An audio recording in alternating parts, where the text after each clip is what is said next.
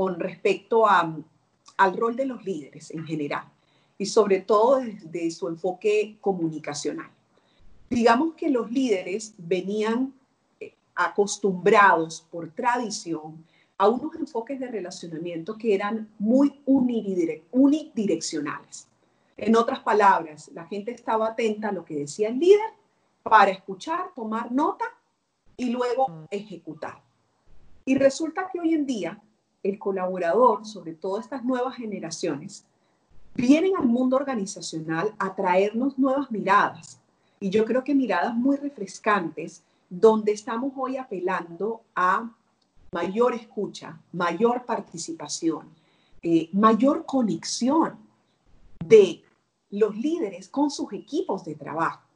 Que el líder sea una persona que no solamente lleve la agenda de negocio o la agenda técnica de la organización, sino que lleve la agenda humana del relacionamiento.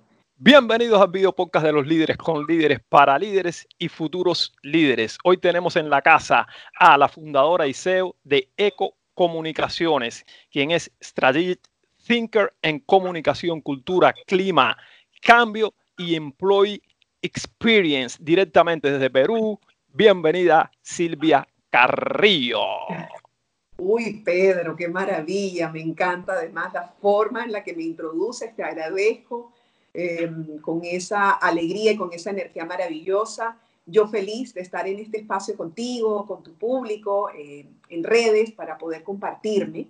Eh, para poder contarles un poquito acerca de lo que hago, para poder también llenarnos de maravillosa energía que comienza con la tuya eh, después de esta gran presentación. Gracias, gracias.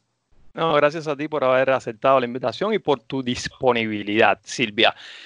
La primera pregunta, que es la pregunta clásica aquí. Sé que te conoce mucha gente, pero siempre hay alguien que no te conoce. ¿Quién es Silvia Carrillo?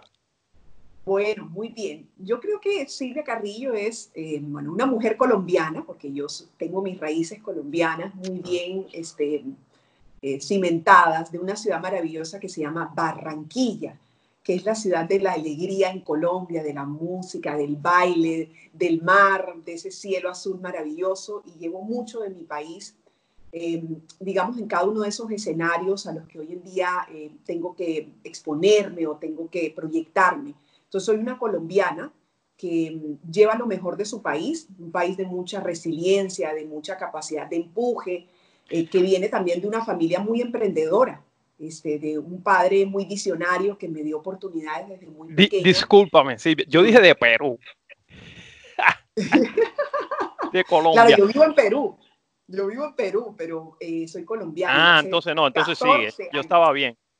Sí, hace 14 años estoy acá en Perú eh, que es un país que nos ha recibido muy bien. Cuando me vine, me vine por, em, por una oportunidad eh, que le salió a mi esposo para generar emprendimiento acá y seguir con sus enfoques laborales. Y cuando llegué a este país, llegué embarazada de mi primer hijo, de Santiago.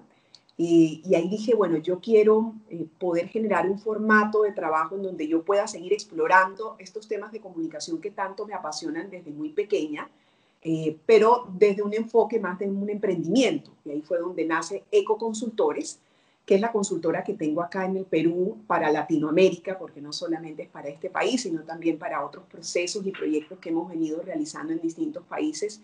Y, y sale esta iniciativa de poder llevar estos enfoques que tienen que ver con humanizar las organizaciones, que es la misión que siempre nos conecta y nos integra con ECO humanizar organizaciones desde la comunicación interna, cultura, clima y cambio organizacional, que son los radios de acción nuestro. Así que bueno, Silvia es una mujer eh, apasionada por la comunicación, de todas maneras desde muy pequeña, gracias a esa, esa mirada emprendedora de mi padre que me dio la oportunidad de poder incursionar en programas de radio y televisión desde los nueve años.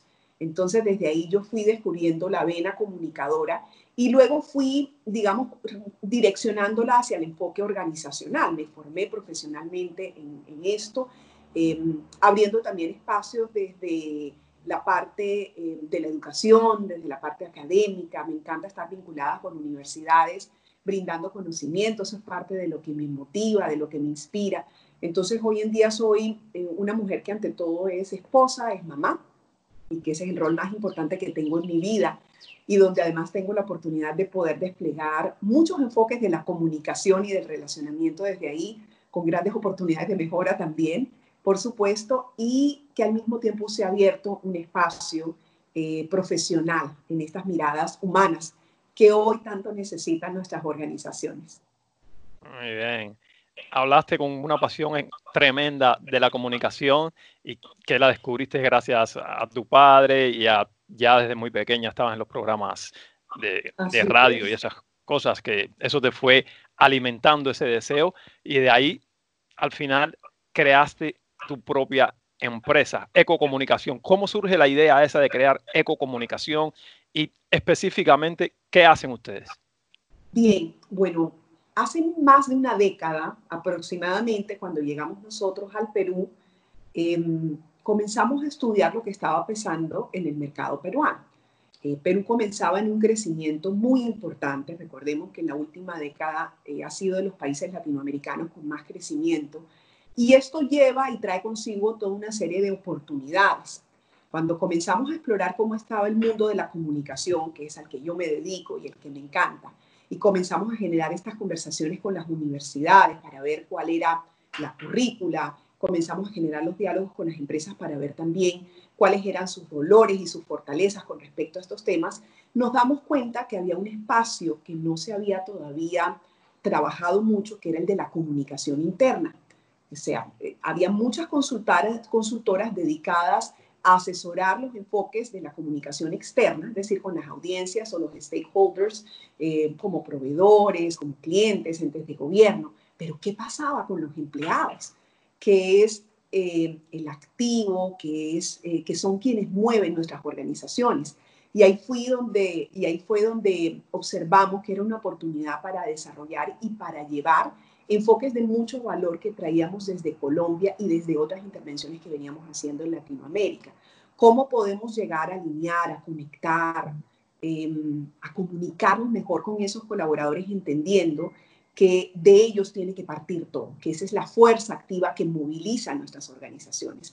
Y ese ha sido como el contexto eh, donde vimos una oportunidad, donde comenzamos a generar metodologías, enfoques donde luego comenzamos a hacer diagnósticos, investigaciones a nivel interno para saber esas miradas de los distintos eh, colaboradores en qué estaban.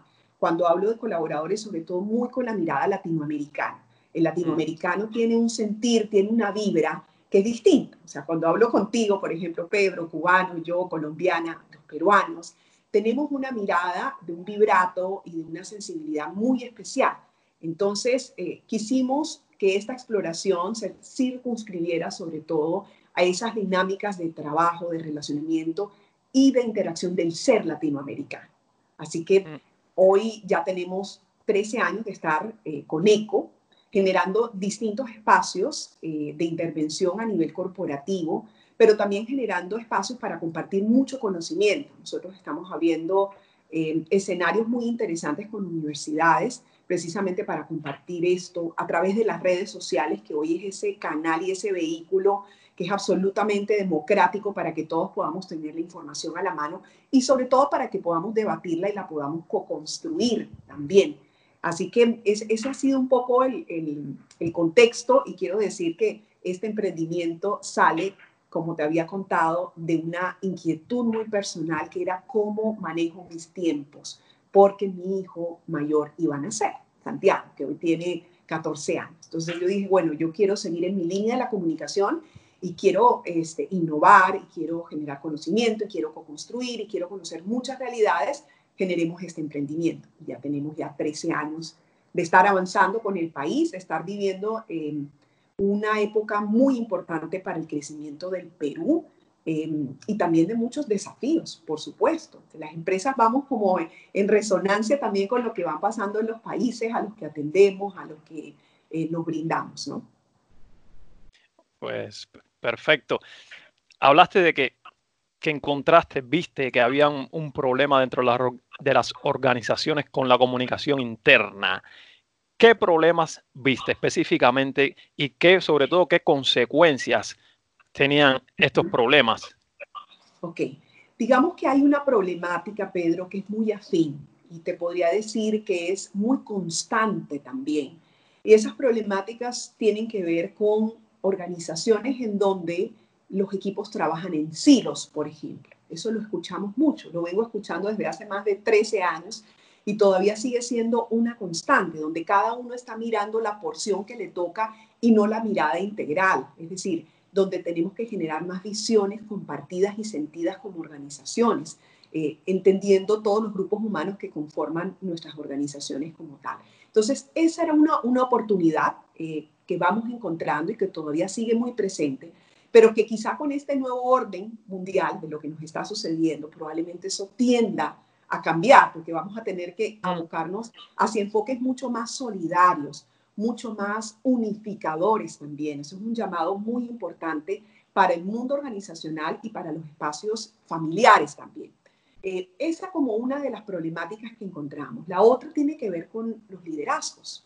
Ese liderazgo, eh, digamos que quizá eh, tenía patrones muy tradicionales, vamos a llamarlo así, en el sentido de que las jerarquías estaban muy presentes, las interacciones no eran tan horizontales, eh, la escucha al colaborador no se veía como algo importante y relevante y que esto va cambiando cada vez más. Igual, eh, esta situación que nos tiene hoy en día en vilo con la pandemia nos invita también a una reflexión de un liderazgo que debe ser cada vez más empático, más cercano, más asertivo, con una capacidad de escucha muy importante, con una sensibilidad muy relevante. El otro aspecto también, eh, y ya es la parte un poquito más técnica de lo que nosotros veníamos encontrando como realidad, era un, enfoque muy asociado a que eh, podíamos comunicarnos muy bien en nuestras organizaciones en la medida en que tuviéramos más medios de comunicación interna creados. Y resulta que eso es eh, una falacia. Hoy en día podemos tener eh, menos medios de comunicación interna, pero que sean mucho más efectivos. Entonces encontrábamos organizaciones, y esa era de las cosas que más me sorprendían, hasta con 15 y 20 medios de comunicación internos, pero con un nivel de efectividad bastante eh, bajo o bastante este, mediocre, vamos a llamarlo así. Cuando hoy lo que necesitamos son escenarios de comunicación muy repotenciados, que funcionen muy bien, que permitan que podamos llegar con claridad, con oportunidad eh, y con cobertura a nuestros colaboradores donde se encuentren. Entonces, estas eran algunas de esas realidades que observábamos y que todavía seguimos observando como una oportunidad de trabajo. Ahora, lo que sucede también aquí, Pedro, es que la comunicación es una dinámica ante todo humana y esa también eh, es una de las oportunidades más relevantes para trabajar en nuestras organizaciones. Creíamos que solamente eh, teniendo una intranet, por ejemplo, o mm. correos electrónicos, ya íbamos a poder llevar toda la comunicación de nuestra organización. Y resulta que lo que observamos es que cada vez más esos espacios humanos de interacción son los espacios más relevantes para llevar propósito, para llevar sentido, para escuchar, para co-construir, para innovar, entonces es la tecnología al servicio del espacio humano de interacción que tiene que cada vez más fortalecerse, promoverse. Y esa es otra de las líneas de trabajo que nosotros enfocamos bastante. Nuestra misión como ecoconsultores es humanizar las organizaciones y esa humanización eh, implica darle el lugar que le corresponde a esa interacción humana, que sobre todo está mediada por los líderes, por los jefes, por los coordinadores, por los supervisores, por esas personas claves dentro de nuestra organización que están llevando mensajes permanentemente, pero no solamente desde lo que dicen, sino sobre todo desde lo que hacen y desde las decisiones que toman, que creo que es el reto más importante que a nivel de la comunicación tienen las empresas hoy en día. Ayer eh, teníamos eh, un curso online con varios de mis estudiantes eh, de una universidad aquí muy importante que se llama la Universidad del Pacífico. Y estudiamos un poco cuáles eran las medidas que habían tomado las empresas en este contexto eh, de la pandemia. Y, estudiamos la comunicación que estaba de por medio, que estaba detrás de todo esto. Y esa comunicación que impacta y esa comunicación que es la que más eh, proyecta es la que tiene que ver con las acciones. Es decir, ¿qué decisiones han tomado nuestras empresas hoy en día? Decisiones de despidos o decisiones arbitrarias también, de no ayudar a salvaguardar la salud de sus colaboradores, sobre todo para aquellas empresas cuyos colaboradores están activos por el tipo de prestación de servicio que generan. Así que hoy en día estamos hablando de una comunicación coherente a partir de las acciones y decisiones que tomamos como organización. Así que bueno, este es un poco como el, panorama de lo, que, de lo que veníamos viendo ya hace una década atrás, pero que sigue vigente porque esta es una dinámica muy humana. Mm, sí, hay un, gran problema. Ahora te pregunto, Silvia, ¿cómo se puede diseñar un ecosistema donde la comunicación fluya y funcione lo mejor posible, digamos un ecosistema ideal, entre comillas. ok, ok. Vamos entonces a circunscribirlo, digamos, como a la mirada organizacional, ¿cierto? Porque obviamente la comunicación em, está en nosotros también desde los enfoques familiares, personales, desde nuestros enfoques sociales también. Y yo te diría que ese ecosistema comienza ahí, Pedro. Hoy en día nosotros estamos observando como cada vez más las organizaciones se están acercando a las realidades personales, familiares y sociales de sus colaboradores. Y hoy más que nunca tenemos que saber ese colaborador en qué situación está en casa, cómo está la salud suya, la salud de su familia también, qué situaciones este, de desafíos enfrenta cuando tiene que teletrabajar, por ejemplo. Entonces, toda esta nueva realidad nos está invitando a que este ecosistema se abra y se amplíe mucho más. No podemos estar pensando que vamos a tener un colaborador altamente productivo, y esto lo digo entre comillas, sin entender y comprender las realidades que está enfrentando en casa, sus preocupaciones, sus miedos, porque estamos, digamos, hoy en día con todas estas emociones a flor de piel. Entonces comenzamos con una mirada que eh, tiene que primero entender la realidad personal, familiar, social de ese colaborador para que luego también podamos integrar todo esto y buscar también enfoques que permitan que ese colaborador se integre mucho más a las miradas corporativas u organizacionales. Entonces, cuando estamos ya en el ámbito organizacional y corporativo, ahí vemos que ese colaborador tiene un marco de escenarios sobre el cual está interactuando el escenario, por ejemplo, de trabajo con sus compañeros, el escenario de trabajo con sus jefes, el escenario de trabajo con sus clientes, con sus proveedores. Y más allá de esto, también todas las experiencias que él va viviendo en su organización. El colaborador que entra por primera vez a la organización em, y entra a un proceso de inducción para conocer a qué tipo de organización está llegando. Tenemos que tener muy claro cuál es la cultura que queremos generar en nuestras organizaciones. Esa es una pregunta fundamental que las empresas se tienen que estar haciendo hoy en día. ¿Cuál es el tipo de cultura que queremos empoderar, dada la coyuntura, dados los grandes desafíos que tenemos? Y probablemente la respuesta podría estar en culturas con un enfoque en el cuidado colectivo, en el bienestar, en una productividad que también sea generosa, lo que nosotros llamamos generosidad productiva. En la medida en que tenemos claro cuál es la cultura que queremos generar, comenzamos a impactar todos esos eh, momentos de contacto y de vivencia del colaborador. Cuando estamos haciendo, por ejemplo, el reclutamiento, estamos buscando los perfiles que queremos, cuando hacemos el onboarding, la inducción para dar a conocer nuestra organización. Esta es la cultura que queremos generar. Este es el tipo de organización cuando inclusive los jefes generan sus conversaciones de desarrollo con sus equipos de trabajo, donde hay feedback, donde hay retroalimentación, donde hay participación. Entonces, toda esta mirada de la cultura que ya tenemos claro que queremos generar es la que tenemos que llevar y comenzar a impactar cada uno de esos escenarios de contacto que tiene el colaborador.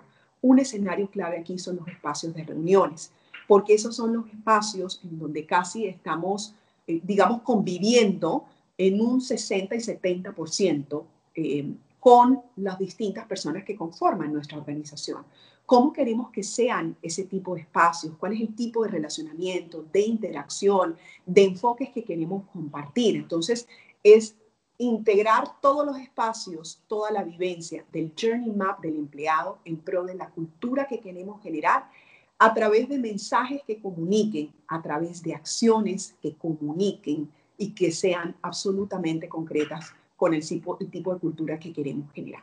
Entonces, si te das cuenta, eh, también en el marco de todo esto hay una posibilidad de, eh, de resignificar cada uno de esos espacios. Nosotros ahora estamos en un proyecto muy interesante en el marco de lo que es la comunicación interna y la experiencia del colaborador, de entrar a mirar cómo será esa nueva experiencia desde todos esos touch points o puntos de contacto para lograr vincularnos verdaderamente. Yo diría que ese es como em, vincularnos para lograr confianza, ¿no? Y para poder trabajar con esa confianza que es una energía movilizadora maravillosa.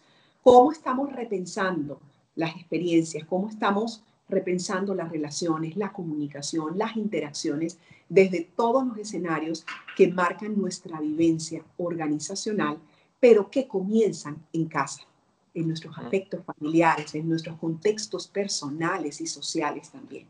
Eh, allí y mi respuesta. Sí, muy bien. ¿Cómo? Te hago una pregunta importante porque hay quien dice, la comunicación es súper importante, es clave, pero hay personas que, sabes, tienen dificultad a la hora de comunicar en el modo que quisieran comunicar. Si puedes brevemente resumirnos quizás en unos pasos cómo una persona, ya sea un líder o un empleado normal, o inclusive en la vida cotidiana de la persona, puede mejorar esa comunicación para hacerse entender mejor y, al final lograr los objetivos que quiere. ¿Qué pasos podría dar? ¿Cómo podemos hacer para mejorar nuestra comunicación? Eh, y mira que cuando hablamos de nuestra comunicación, pareciera que el término eh, tiene que ver solo con nosotros. Y resulta que no es así. O sea, cuando estamos comunicando, quiere decir que hay otro u otros a los cuales nos debemos. Entonces, lo primero que tendríamos que hacer para lograr cada vez más ser efectivos en nuestra comunicación es tener en cuenta al otro, es decir, a quién nos estamos dirigiendo y ahí es donde viene la, mirada de la empatía. ¿Quién es ese otro al que voy a llegar, al que quiero eh, comunicar? ¿Qué características tiene? Si estoy hablando con mi hijo, que es un adolescente, si estoy hablando con eh, mi esposo, que ya es un hombre maduro, si estoy hablando con mi jefe, que tiene estas características, entonces, ¿a quién voy a comunicar? ¿Y qué características tienes para poder ajustar el mensaje? porque el que desea comunicar es el que tiene que hacer la adaptación. En otras palabras, comunicamos principalmente para otros y no necesariamente para nosotros. O sea, es una mirada mucho más eh, compartida, solidaria, donde estamos observando a quién queremos llegar, qué características tiene y cómo adecuamos nuestro mensaje también. Ahora recordemos que podemos comunicar de muchas formas. Podemos comunicar con los silencios. Podemos comunicar también con lo que decimos, pero comunicamos sobre todo con nuestros gestos. O sea, que hay una mirada de la no verbalidad que es absolutamente poderosa, donde nosotros tenemos que ganar mucha conciencia eh, en términos de eso que expresamos desde esa no verbalidad, porque muchas veces es con lo que más la gente se queda, tanto positiva como no tan positivamente. Mira cómo me miró, mira, escuchaste su tono, su timbre de voz, pareciera que estaba como rabioso. Entonces, aquí eh, la segunda invitación es a generar mayor conciencia, mayor conciencia de nosotros mismos, de cómo nos proyectamos y nos relacionamos. ¿Será que cuando hablo yo hablo desde la rabia, por ejemplo? ¿O será que cuando estoy hablando, lo, estoy hablando desde la confianza, estoy hablando desde el entusiasmo? Entonces, ¿cuáles son también esas emociones que me están embargando cuando estoy generando esas interacciones, porque esas emociones comunican mucho más que la misma palabra hablada. Así que es, es como una mirada mucho más integral de generar conciencia. Primero de reconocer al otro, quién es el otro, como lo mencioné al inicio. Segundo, esto que me compone a mí como ser humano, desde el habla, desde mis gestos, desde mis acciones, decisiones, desde la no verbalidad, eh, ¿cómo lo manejo normalmente? Y ahí el tema de las emociones, que de alguna manera lo he mencionado, es clave, porque las emociones son las que nos llevan a actuar de cierta manera. El cuerpo también es un condicionante muy relevante. Mi cuerpo normalmente está como, está en resolución, siempre como con un tono muy fuerte, muy decidido, o es un cuerpo que está en apertura, que busca conectar con el otro, por ejemplo. Entonces, cuando yo tengo ese cuerpo y esa disposición en apertura, me permito integrarme, permito ser más empático, busco ser más, eh, es, más asertivo también. Em, lo, otro que quiero mencionar que me parece clave, sobre todo porque hay gente que dice, bueno, la verdad es que em, yo a veces soy un poco penoso, soy un poco tímido, me resulta muy difícil eh, comunicarme de manera tan expresiva, tan abierta. Em, y resulta que hoy tenemos muchas herramientas que podemos utilizar dependiendo eh, de aquello que se nos facilite. Te doy un ejemplo. Eh, comentándote acerca de estas clases virtuales que estoy haciendo con los chicos de la universidad, con los profesionales de la universidad. Y para mí era la primera experiencia generando estas clases que siempre las hacía presenciales, y en esa presencialidad, como te darás cuenta, a mí me encanta ser expresiva, moverme en el espacio, bueno, el tono, el timbre de voz, etcétera. Y yo decía, wow, ¿y ahora cómo voy a hacer en este espacio que lo siento tan contenido, tan diferente, este espacio virtual? Y me he sorprendido, porque a través de esa virtualidad, quizá eh, el receptor tiene una posibilidad también de comunicarse diferente. Y estoy encontrando que ese contexto está permitiendo que estos profesionales puedan, por ejemplo, hacer más reflexiones a través de chats. O sea, estoy recibiendo más preguntas, reflexiones e insights de ellos con la utilización del chat, por ejemplo, del chat que, el sistema este, de educación a distancia hoy en día nos está ofreciendo. Entonces, tenemos que mirar también qué funciona mejor para nosotros. De pronto a veces eh, una notita que le escribo a alguien y, se la, y se la entrego con un mensaje, con un sentir, puede funcionarte, hacer una llamada telefónica, enviar de pronto un chatcito para abrir una conversación. Entonces vamos explorando distintas formas, llegadas, herramientas. Así que hoy la comunicación, digamos, nos brinda toda esta versatilidad eh, tan amplia. Sí, es un trabajo de, explorar y de probar, no hay otra. Silvia, hay estudios, por ejemplo, leía un estudio de Gallup, que el 82% de los trabajadores consideran a sus líderes como muy poco motivadores. ¿A qué crees que se deba esto? Quizás también hay algo aquí de comunicación. Así es. Sí, bueno, hay, hay una mirada que suele ser muy crítica eh, con respecto a, al rol de los líderes en general y sobre todo desde su enfoque comunicacional. Digamos que los líderes venían eh, acostumbrados por tradición a unos enfoques de relacionamiento que eran muy unidireccionales. En otras palabras, la gente estaba atenta a lo que decía el líder para escuchar, tomar nota y luego mm. ejecutar. Y resulta que hoy en día el colaborador, sobre todo estas nuevas generaciones, vienen al mundo organizacional a traernos nuevas miradas. Y yo creo que miradas muy refrescantes, donde estamos hoy apelando a mayor escucha, mayor participación, eh, mayor conexión de los líderes con sus equipos de trabajo que el líder sea una persona que no solamente lleve la agenda de negocio o la agenda técnica de la organización, sino que lleve la agenda humana del relacionamiento. Es un desafío muy, muy grande porque el mundo se está moviendo de otra manera, nuestras organizaciones se están abriendo a otros movimientos que anteriormente no contemplaban.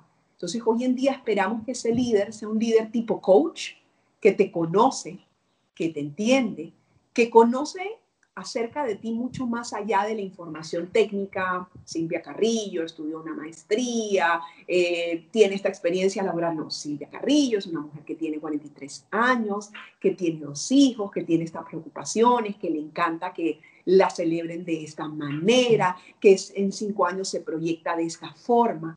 Entonces, eh, estamos hablando de una nueva calidad y forma de relacionamiento a todo nivel, porque eso es lo que estamos también este, buscando en los ámbitos familiares, o sea, cuando vemos hoy nuestros chicos jóvenes en casa, que se sientan a la mesa y comienzan a preguntarnos el porqué de las cosas y comienzan a cuestionar y comienzan a interactuar, esto es una mirada que viene desde casa. Los esquemas familiares han cambiado y esto también lo estamos trayendo a nuestras organizaciones, lo que quiere decir que estamos esperando que estos líderes tengan esta capacidad de relacionamiento, de interacción, de comunicación, de apertura, de escucha, de empatía, de asertividad. Pero yo quiero complementar esta mirada, Pedro, con lo siguiente. Si bien es cierto que esperamos que los líderes tengan todas estas características desarrolladas y desplegadas, también es muy importante que nosotros como colaboradores podamos formarnos y podamos crecer en ese sentido. En otras palabras, hoy en día, esta mirada de estos equipos multidisciplinarios, interdisciplinarios, donde inclusive vamos cambiando roles, hoy eh, la persona que va a dirigir este equipo eres tú, no va a ser el líder formal, etcétera, nos está abriendo posibilidades a que todos podamos tener un liderazgo activo. Entonces, así como yo le estoy pidiendo a mi líder que él sea empático, que sea asertivo, que escuche, que abra espacios, etcétera, pues asimismo yo los debo brindar. O sea, hay una mirada de corresponsabilidad. Es para todos, no es solamente para el líder eh, con el título formal de jefe eh, o con el cargo el que está en, planilla, el cargo de, de, de jefatura, de liderazgo, sino el liderazgo lo podemos generar todos. Es una mirada de una corresponsabilidad para co-construir entre todos. Sí, te adelantaste un poco a la pregunta que te iba a hacer, que me vino a, la mente mientras hablabas, y es la otra cara de la moneda, porque el líder muchas veces se siente, o muchas veces no, hay estudios que demuestran que más del 50% de los líderes se sienten solos, sienten una soledad tremenda y también el peso ese de todo el trabajo que tienen que hacer y la responsabilidad de los resultados que tienen que, tienen que alcanzar. Entonces, eso creo que es algo importante y creo, desde mi punto de vista, que también el colaborador es responsabilidad del colaborador hacer que en todo momento su líder luzca bien y haga el trabajo mejor posible, de apoyarlo en todo lo que pueda, aunque si tu líder, digamos, no te cae muy bien, pero para que la organización funcione, el equipo funcione, creo que tienes que buscar ese, ayudar a tu líder. Así es. Eh, eh, mira que, que esta nueva realidad también nos está llamando a ser más solidarios. Es una solidaridad que va de parte y parte. El líder que se vuelve más solidario con su colaborador y el colaborador que se vuelve más solidario con el líder también, para entender los miedos que puede tener el líder, para entender también los vacíos que podemos estar sintiendo todos en estos momentos también. Quienes lideramos equipos tenemos un nivel de incertidumbre muy grande. Entonces, eh, eso que tú estás sintiendo también lo puede estar sintiendo tu líder. Entonces, es un llamado a generar eh, una mirada de un mayor bienestar común miradas más comunes, miradas más integradoras, donde yo me pongo en el lugar del otro y el otro se pone en mi lugar también. Entonces es desprendernos un poco de esos egoísmos que anteriormente teníamos. Es buscar también mostrarnos un poco más vulnerables para poder entender la necesidad del otro y para ver cómo podemos apoyar. Y este es el desafío que van a tener los equipos hoy en día esta mirada mucho más desprendida, esta mirada mucho más vulnerable, esta mirada donde inclusive todos podríamos llegar a liderar en determinado momento, a tomar la posta. Hay un tema que hoy puso, por ejemplo, mi jefe en la mesa para conversar y resulta que hay alguien que conoce mucho sobre ese tema y que ha tenido grandes experiencias con respecto a esa temática, pues él lidera la sesión en ese momento y toma la posta porque conoce, porque entiende, porque han tenido una vivencia, porque ha tenido una experiencia. Entonces, es mayor solidaridad, es mayor empatía desde el lado donde lo quieras mirar para estos fines comunes que nos van a venir a nosotros como sociedad. Fines comunes de supervivencia, de sostenibilidad de las organizaciones, de la búsqueda de la salud este, como principio para todos. Sí, hay muchas organizaciones, por ejemplo, que se ocupan del bienestar del, trabajador. Se ocupan, digamos, crean un, un, ecosistema donde los trabajadores se sienten bien, pueden descansar, se sienten a gusto, pero llega hasta ahí y no le dan el paso siguiente que yo creo que es muy importante de ocuparse también, siempre que el trabajador lo permita, de sus problemas personales, de enseñar al trabajador a ser a vivir feliz, a resolver ciertas situaciones, porque si tienes problemas en tu casa, al final esos problemas te van a afectar el rendimiento en el trabajo. Entonces, creo que las organizaciones juegan un papel fundamental en esto, en darle las herramientas y las estrategias a las personas para que su vida privada también los ayude a tener una vida profesional mucho mejor. Sí, mira, esto es clave lo que tú dices, Pedro, y te tengo buenas noticias. Em, yo lo que he estado observando en los últimos años es cada vez más cómo las empresas se están animando a abrirse a conocer este tipo de información de sus colaboradores. Una de, de las miradas que nosotros estamos teniendo, los servicios que estamos teniendo hoy en día con las empresas, es hacer lo que se conoce como perfilación de audiencias. Perfilar audiencias es conocer a profundidad las dinámicas, las motivaciones y las percepciones de tus colaboradores en el marco de todos los entornos de vida que conforman a esa persona. Recordemos que nosotros nos movemos no solamente desde el entorno laboral, tenemos el entorno familiar, tenemos el entorno de la salud, tenemos el entorno recreativo, que son esos espacios de ocio que también son súper importantes, el entorno económico, financiero, que ese es muchas veces uno de los que más nos da duro. Este, personalmente ese es el gran desafío en, mi caso. Eh, entonces vamos viendo todos esos entornos eh, que hace que veamos al colaborador con una mirada integral. Y cuando descubrimos cuáles son las fortalezas y cuáles son las debilidades que nuestros colaboradores en su mayoría tienen con respecto a esos entornos, las empresas están comenzando a generar actividades, iniciativas, programas para poder apoyar. Hoy cada vez más vemos cómo las empresas sacan, por ejemplo, cursos para el manejo de la economía familiar. Y eso viene de estar estudiando el entorno económico del colaborador y de entender que muchas veces no saben cómo manejar bien el dinero, cómo este, tener un, un manejo óptimo de las finanzas familiares y personales. También desde este estudio de toda esa integralidad de colaboradores donde salen las posibilidades de programas de formación y de capacitación que no solamente son en los temas técnicos. O sea, hoy en día estamos viendo que las empresas están ayudando a los colaboradores a generar miradas de cuál es el proyecto de vida del colaborador. Ayudémoslo a descubrir su misión de vida, su visión, sus valores, es decir, quién es, cómo se proyecta de aquí a cuatro o cinco años, cómo desde esa proyección la empresa tiene, digamos, este, una ruta dentro de la proyección de ese colaborador. En otras palabras, este es el lugar ideal para que este colaborador pueda desempeñarse, para que pueda desarrollarse. Entonces, las empresas están abriendo felizmente este espacio de conocimiento más integral del colaborador, no solamente para verlo como un espectador, sino para actuar, para ofrecer líneas de apoyo, de soporte, inclusive desde el punto de vista de salud, que ahora va a ser el entorno de todas maneras más importante a trabajar, vemos cómo empresas ya habían incorporado las ayudas de nutricionistas, programas este, para que el colaborador pudiera conocer cómo estaba su estado de salud y, cómo podía desarrollar un plan que le permitiera estar más saludable.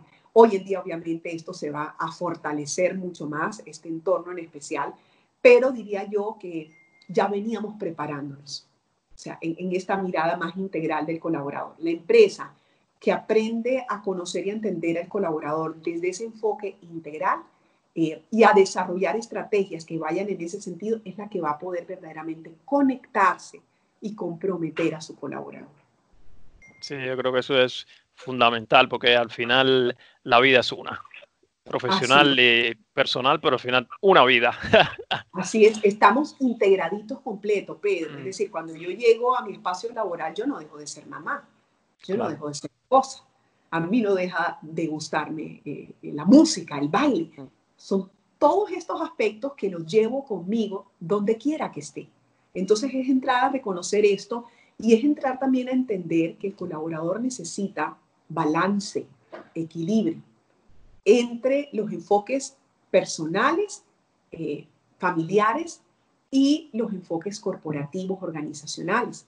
Ahora, por ejemplo, con, con, todo el tema del teletrabajo, me han hecho algunas entrevistas que van en ese sentido, estamos viendo un teletrabajo que no está siendo eh, desplegado de un enfoque más humano. Es decir, el colaborador que está sentado desde las 8 de la mañana en reuniones y solamente tiene media hora para almorzar y luego nuevamente se conecta hasta las 7, 8 y 9 de la noche. Entonces, ¿cómo está esa mirada de mayor entendimiento de la realidad de ese colaborador, de los espacios también de descanso que necesita, ¿no? De ese, de ese equilibrio que es clave y fundamental. Eh, tenía una persona muy cercana a mí, una amiga que me decía, Silvia, viviendo todo lo que estoy viviendo con el teletrabajo en estos momentos, me doy cuenta que la empresa no me valora. Me doy cuenta mm. que la empresa no me considera. Después de que esto pase, voy a comenzar a buscar otros escenarios profesionales para mí. Imagínate. Sí. Y eso ahí entra esta pregunta que te quiero hacer, que muchos líderes, uno de los grandes retos de los líderes que estuve leyendo del 2019, uno de los retos más importantes para ellos, era mantener y desarrollar, llevar más arriba, escalar ese negocio part-time que habían iniciado. ¿Por qué crees que, digamos, estos líderes que tienen una buena responsabilidad, tienen un buen salario, están bien en ciertas organizaciones, tengan la mayoría de ellos un negocio part-time? Ok, ok. Eh, ¿Qué es lo que sucede, em, Pedro? Yo lo que estoy mirando también acá es que en esa integralidad que hemos observado, eh, nosotros, los profesionales que ya vamos ganando cierta madurez, nos vamos dando cuenta también que tenemos distintas iniciativas, distintos anhelos que habían quedado en el tintero. Entonces ahí es cuando uno dice, oye, estoy llegando a una edad, estoy llegando a una madurez, vengo haciendo esto desde hace tantos años, quiero reinventarme o quiero dedicarme a esto que fue un anhelo desde muy pequeño y que nunca lo pude hacer prosperar. Entonces llegamos eh, a un momento en donde podemos diversificarnos también, en donde podemos generar los que hoy se conoce como los planes B, donde uno dice, eh, de pronto este plan B es un plan que está más asociado a mi proyecto de vida, a, mis talentos verdaderos, o simplemente es porque quiero renovación también y porque tenemos que ser también muy realistas. Eh, aquellos que en algún momento tuvimos eh, la posibilidad de ser empleados, recordemos que esa relación de empleado no es eterna. Es una relación que en cualquier momento este, eh, puede generar una transición hacia salir de nuestros espacios laborales y tener de, de, pronto esta segunda mirada, esta segunda oportunidad a través de algo que también nos ayude a conectarnos eh, con emprendimientos que pueden ser muy nuestros. O sea, cuando sentimos, y yo lo digo a título muy personal porque he vivido los dos escenarios, el escenario de ser empleada durante varios años, como lo fui en Colombia, y el escenario del emprendimiento, que era mi plan B, este, cuando llegué acá al Perú hace 13 años, y, y cómo uno, desde el talento que eh, de pronto has venido puliendo este, desde hace varios años, puedes utilizar ese talento en favor de algo eh, que nace de ti, que es lo que el emprendimiento hoy nos, nos, nos lleva, el mensaje del emprendimiento nos lleva, ¿no? Es cómo uso mi talento para servir a los demás, porque ese, digamos, es la mirada con la que muchas veces yo me, me estoy moviendo y me estoy eh, eh, relacionando. El talento al servicio, y ese talento al servicio puede implicar un plan B que voy construyendo, que voy amalgamando, que voy fortaleciendo para darle vida en algún momento y llenarlos de mucha satisfacción también. Sí, sí, está claro. Silvia, vamos a decir que tienes todas las cámaras de la televisión para ti. Tienes 30 segundos, ¿eh? 30 segundos para mandarle tu mensaje al mundo. ¿Qué le dirías independientemente del momento que estamos viviendo ahora? Bueno, muy bien. Yo creo que eh, mi mensaje es un mensaje de gratitud frente a la vida. Si hoy me estás viendo, me estás escuchando, eh, tienes múltiples razones para ser agradecidos con la vida, para utilizar tus talentos en favor de una prosperidad y de una mirada solidaria, que es lo que nos corresponde a los seres humanos en este nuevo orden mundial. No me puedo deslindar de lo que está pasando porque creo que esto trae pérdidas, pero trae unas ganancias muy, muy grandes entonces, desde esa gratitud con la vida, con los talentos, con la capacidad de servicio, ¿cómo podemos eh, prosperar, no solo para nosotros, sino para otros también, generar una mirada de un bienestar más común y colectivo? En mi caso, es desde la comunicación, que es lo que yo puedo ofrecer y es el servicio que tengo para la humanidad. Pero cada uno tiene su talento que puede desplegar para otros. Así que esa es la invitación aferrarnos a la vida, gratitud total y cómo a partir de mis talentos me puedo ofrecer a otros para ganar sentido a mi vida, para ganar propósito eh, y para que todos podamos ganar también. Una pregunta más personal, pues ya estamos acercándonos al final. ¿En qué gastas el dinero sin pensarlo, así, tracks? En cursos, en cursos de capacitación. en cursos de capacitación, me encanta. Estuve, ahora que hay tanta oferta de cursos gratuitos, este, tuve la oportunidad de, em, estar en un curso eh, de, mayor bienestar, se llama bienestar personal, eh, bienestar social. Y me hacían un test y descubría cuál era como mi energía fuerza. Y mi energía fuerza es la de aprendizaje. Entonces, todo lo que implique aprendizaje es lo que le más tiempo y más este, energía le voy a dedicar. Ahí estoy. Qué bien, más dinero para formarte y seguir creciendo. Eso está fenomenal. Silvia, ahora, ya dijiste la edad, pero bueno, no es que te la estoy preguntando, es para crear eh, la atmósfera de la pregunta. Perfecto, me encanta, me encanta. la edad mucha tranquilidad. Ya lo dijiste, 43. La edad se mide en años, ¿verdad? Te, dicen, Silvia, ¿qué edad tienes? Y dices, tengo 43 años. La edad se mide en años. La vida se mide en una palabra. En experiencias. Experiencias, vivencias. Mm, perfecto. Vamos a las tres preguntas finales ya, pero ah, antes, ¿dónde las personas que nos escuchan, que nos ven, pueden ponerse en contacto contigo, pueden acercarse a ti. Bueno, yo soy muy activa a través de dos redes sociales. Una es eh, LinkedIn y ahí estoy como Silvia Carrillo Santís. Y estoy también en Facebook como silvia.carrillo.oficial. Esas son las dos redes que manejo bastante, estoy publicando contenido, estoy siempre abierta a preguntas, inquietudes, apoyar, a servir este, con, mucho gusto y con mucho corazón. Mm, muy bien, pues ya saben, sigan a Silvia que da muchos consejos, muchas cosas buenas en, su, en sus redes. Tres preguntas finales, Silvia. ¿Estás lista? vamos, prepárate. Vamos a usar la imaginación, Silvia. Es Decir que Silvia tiene, Silvia Carrillo tiene 148 años, llegó allá a esa edad madura muy bien, todo muy bien, tiene la memoria intacta, todo le funciona bien, pero ya le toca irse de este mundo, mucha sabiduría. Mira a la Silvia Carrillo, que está aquí sentada hoy haciendo esta entrevista. ¿Qué consejo le daría para vivir una vida todavía más maravillosa y feliz? Algo, boom.